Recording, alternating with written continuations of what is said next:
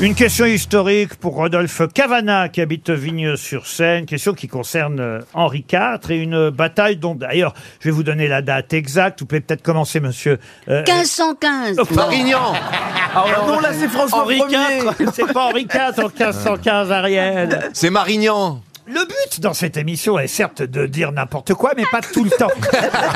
Bon, alors je vais vous apprendre quelque chose de très Ah, important. alors attention. Aujourd'hui, Oui, 15 février, oui. en 1794, Après la qu'est-ce qui a Révolution. changé Encore Henri IV. la face de la France Le drapeau tricolore La terreur. Alors c'est aujourd'hui 15 février que nous avons un drapeau bleu, blanc, rouge. Et qui a été inventé par qui Par Marat. Non, Jacques-Henri David.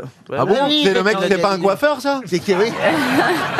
Après, ils ont fait des salons de coiffure, oui.